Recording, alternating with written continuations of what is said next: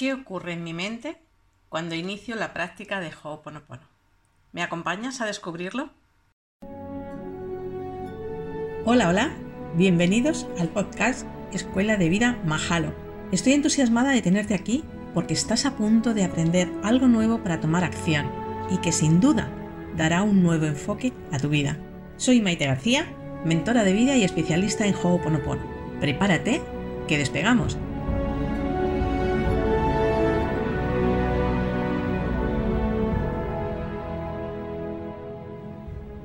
Proceso, a la hora de practicar Ho'oponopono, intervienen la mente consciente, el subconsciente, la mente superconsciente y la inteligencia divina o también conocida como mente supraconsciente. Os voy a presentar a cada una de ellas para tener un mayor conocimiento de lo que es, de cómo funcionan y así poder comprender por qué realmente Ho'oponopono es una práctica efectiva. Vamos a empezar por la mente consciente. Este es el nivel más conocido y el que creemos erróneamente que es la parte sabia, donde se almacena todo el conocimiento necesario para el buen desempeño de la vida.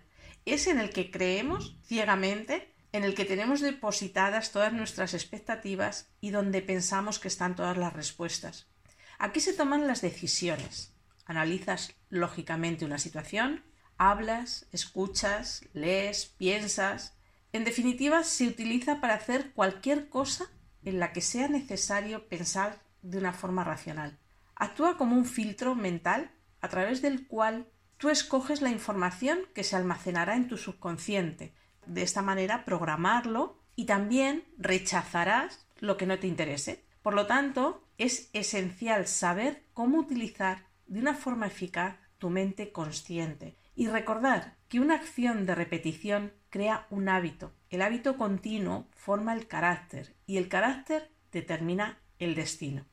Esto tenlo siempre presente. Es útil para el procesamiento de datos, para adquirir conocimientos, pero es importante tener en cuenta que si lo permitimos va a imponernos límites físicos y mentales, casi siempre innecesarios, porque es excesivamente crítica e incrédula esta es la forma de actuar de nuestra mente consciente. Ahí es donde están todas nuestras limitaciones realmente. Cuando tu mente consciente sufre de limitaciones o bloqueos psicológicos, es necesario saber evitarla e ir directamente a programar el subconsciente. Y esto, esta última eh, frase, yo te la resumiría en la necesidad de asumir el control. Tenemos que ser capaces de controlar nuestra mente consciente. Ahora vamos a ver la mente subconsciente. También la hemos oído nombrar, pero sigue siendo eh, una auténtica desconocida. Esta es la parte de la mente que no se nota. Es como si no existiera. Y realmente es porque no la contemplamos, porque nadie nos la ha presentado, nadie nos ha hablado de ella. Pero es en este nivel donde se controlan las funciones del cuerpo físico y el lograr conseguir los objetivos que te vas marcando desde aquí, desde esta parte, es desde el único punto donde lo puedes conseguir. Todo lo que se hace sin necesidad de pensar se controla desde tu mente subconsciente. Respirar, andar, sentir, tener la necesidad de sentir el miedo, la alegría, todas las emociones. Aquí se recoge todo lo que vamos aprendiendo a lo largo de nuestra vida. Aquí están las creencias, los hábitos, las costumbres. La mente subconsciente se puede programar o reprogramar con el fin de lograr objetivos, para hacer cambios positivos, cambiar hábitos, cambiar nuestras costumbres, etc. Es ahí donde tenemos que incidir. Es más, muchas veces hay personas que me preguntan, pero ¿dónde está la mente subconsciente? Porque yo realmente no la detecto, no consigo verla, no consigo escucharla. A esta pregunta siempre doy una respuesta y te la voy a plantear a ti también. ¿En verdad tú has visto, has escuchado, conoces tu mente consciente? Y te digo por qué te hago esta pregunta. Porque la mente consciente no la escuchamos, no emite ningún sonido.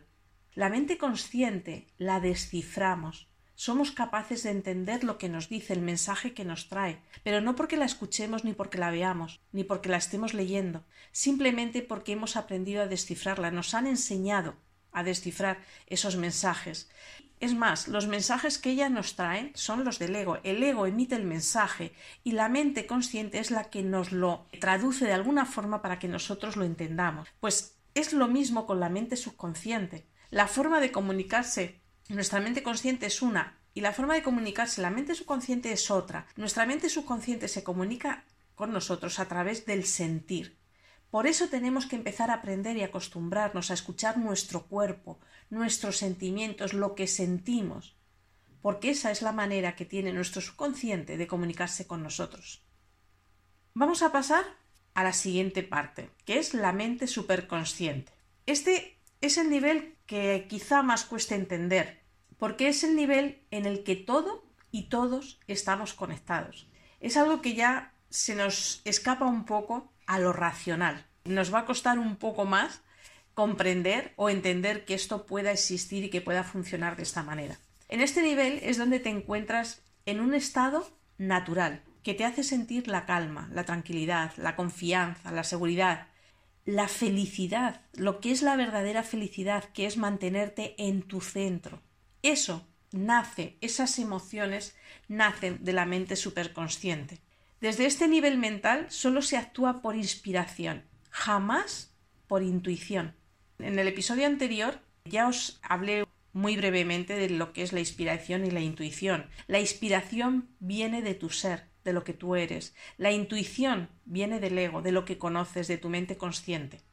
Cuando tienes tus metas claras, el subconsciente envía la información a la mente superconsciente. Y es aquí donde se realiza el trabajo para llegar a conseguirlo. Cualquier cosa que te propongas, aquí es donde está tu poder. Y aquí es donde llega el éxito.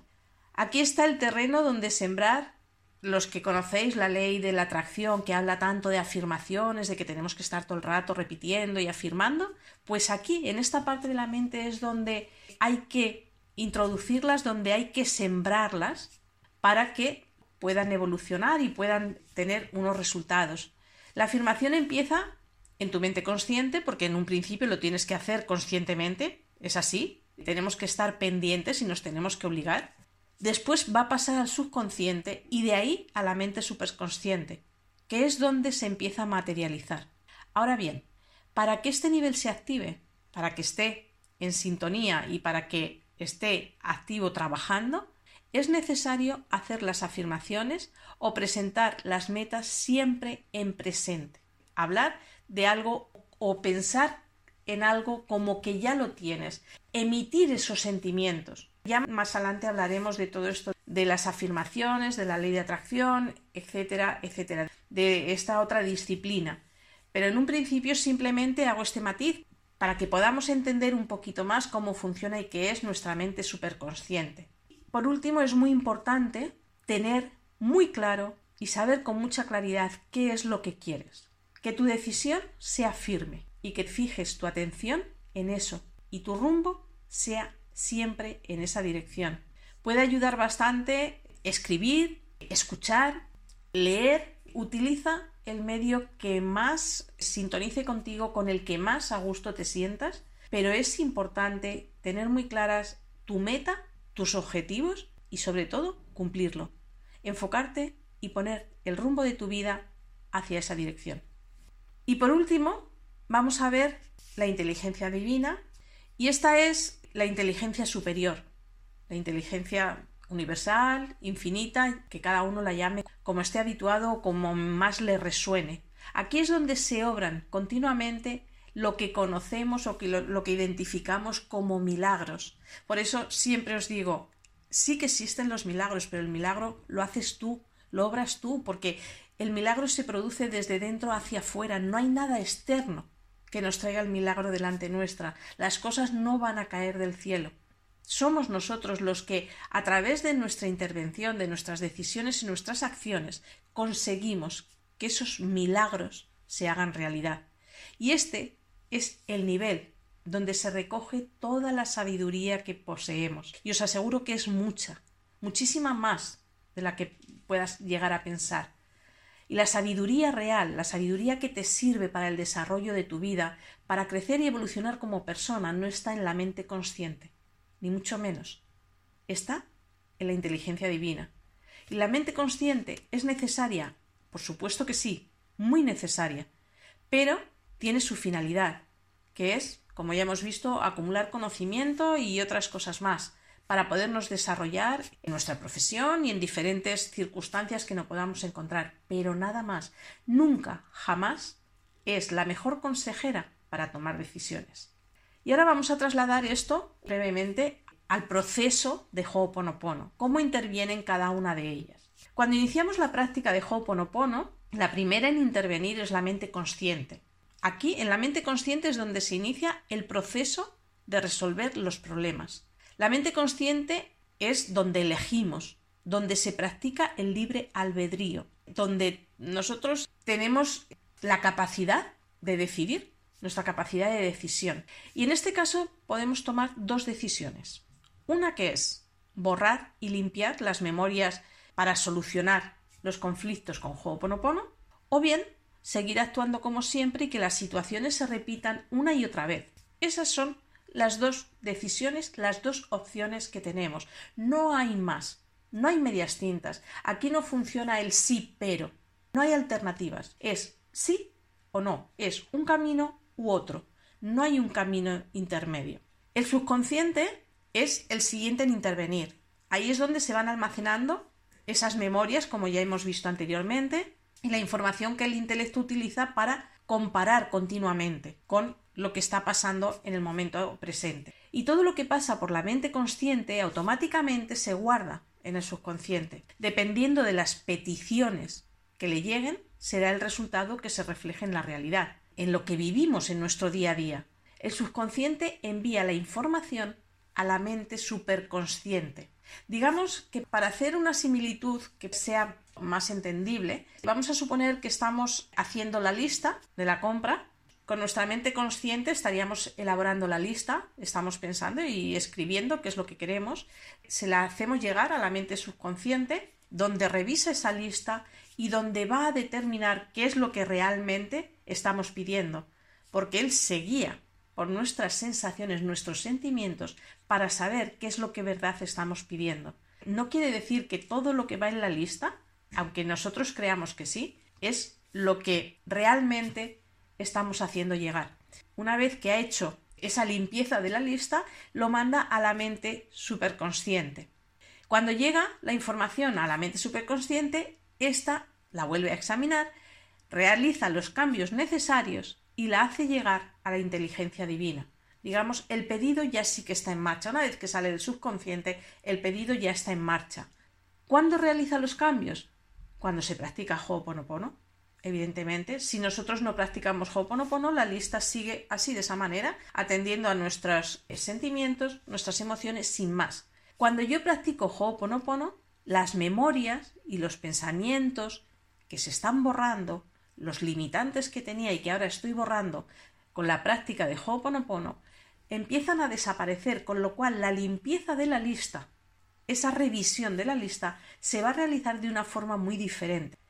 Y por último, aparece la inteligencia divina o la mente supraconsciente, que está conectada con nuestra mente superconsciente. Esta revisa la petición que ha recibido y envía la energía hacia el subconsciente, donde se neutralizan las memorias negativas, las que estoy borrando y limpiando con Ho'oponopono. Y una vez borradas, el espacio que queda libre de esas memorias se va llenando con las soluciones, las soluciones y las oportunidades a mis conflictos y a mis problemas individuales y personales. Por eso, ante un mismo problema, dos personas no pueden obtener la misma situación, porque depende de todo este proceso la solución que voy a recibir. El resumen, lo concreto de todo esto es que se llena de inspiración. Una vez más aparece la inspiración que no la intuición, y con lo que es correcto y perfecto para cada uno de nosotros en cada momento. Y es así como termina el proceso. De esa lista que partió de nuestra mente consciente, a lo largo del camino se hace una limpieza dependiendo de lo que nosotros de verdad estemos proyectando, estemos pidiendo con nuestro sentir, que no con nuestra lógica. Y lo que quede en esa lista de nuestro sentir es lo que nos va a llegar, es lo que vamos a experimentar en la realidad de nuestro día a día. Y eso es cómo funciona el proceso, el pedido que nosotros le hacemos a la vida, al universo, llamarlo como queráis, para traerlo a nuestra realidad y para vivirlo. Así es como funciona y esas son las partes que intervienen. Que no las conozcamos, que nadie nos las haya presentado, no quiere decir que no existan. Y el proceso, lo conozcamos o no, sigue su curso. No es cuestión de conocerlo o de pensar en cómo funciona, ni mucho menos. Simplemente es saber, desde que entra un pensamiento por mi cabeza y yo me pongo a practicar Ho'oponopono, cuál es el recorrido que lleva y cómo termino proyectándolo en mi realidad. Pues este es el proceso y así es como funciona. Y así es como Ho'oponopono interviene para que mi realidad cambie y sea diferente. Bueno, espero que os resulte de ayuda el conocer un poquito más cómo funciona internamente todo este proceso de los pensamientos, de los sentimientos, de Ho'oponopono, para comprender un poco más por qué y para qué funciona, por qué es tan importante la práctica de Ho'oponopono en este caso o de cualquier otra enseñanza, de cualquier otra herramienta que nos pueda ayudar a controlar un poco más y a darle un sentido más saludable y más positivo para nosotros a todo ese proceso que se mueve internamente y que es tan desconocido. Y ahora sí, hasta aquí llegamos. Antes de despedirme, te recuerdo me puedes seguir en mi página web y en demás redes sociales. Te las dejo anotadas aquí abajo en la descripción. Esto es lo que os he traído hoy, pero seguimos juntos, como siempre, caminando para cumplir un objetivo común, y es poder decir en algún momento, algún día, yo ya soy especialista en mí. Como siempre, me siento súper agradecida por tu compañía y mientras nos volvemos a encontrar, recuerda siempre sonreír, porque todo, todo va a ir muy bien. Hasta pronto.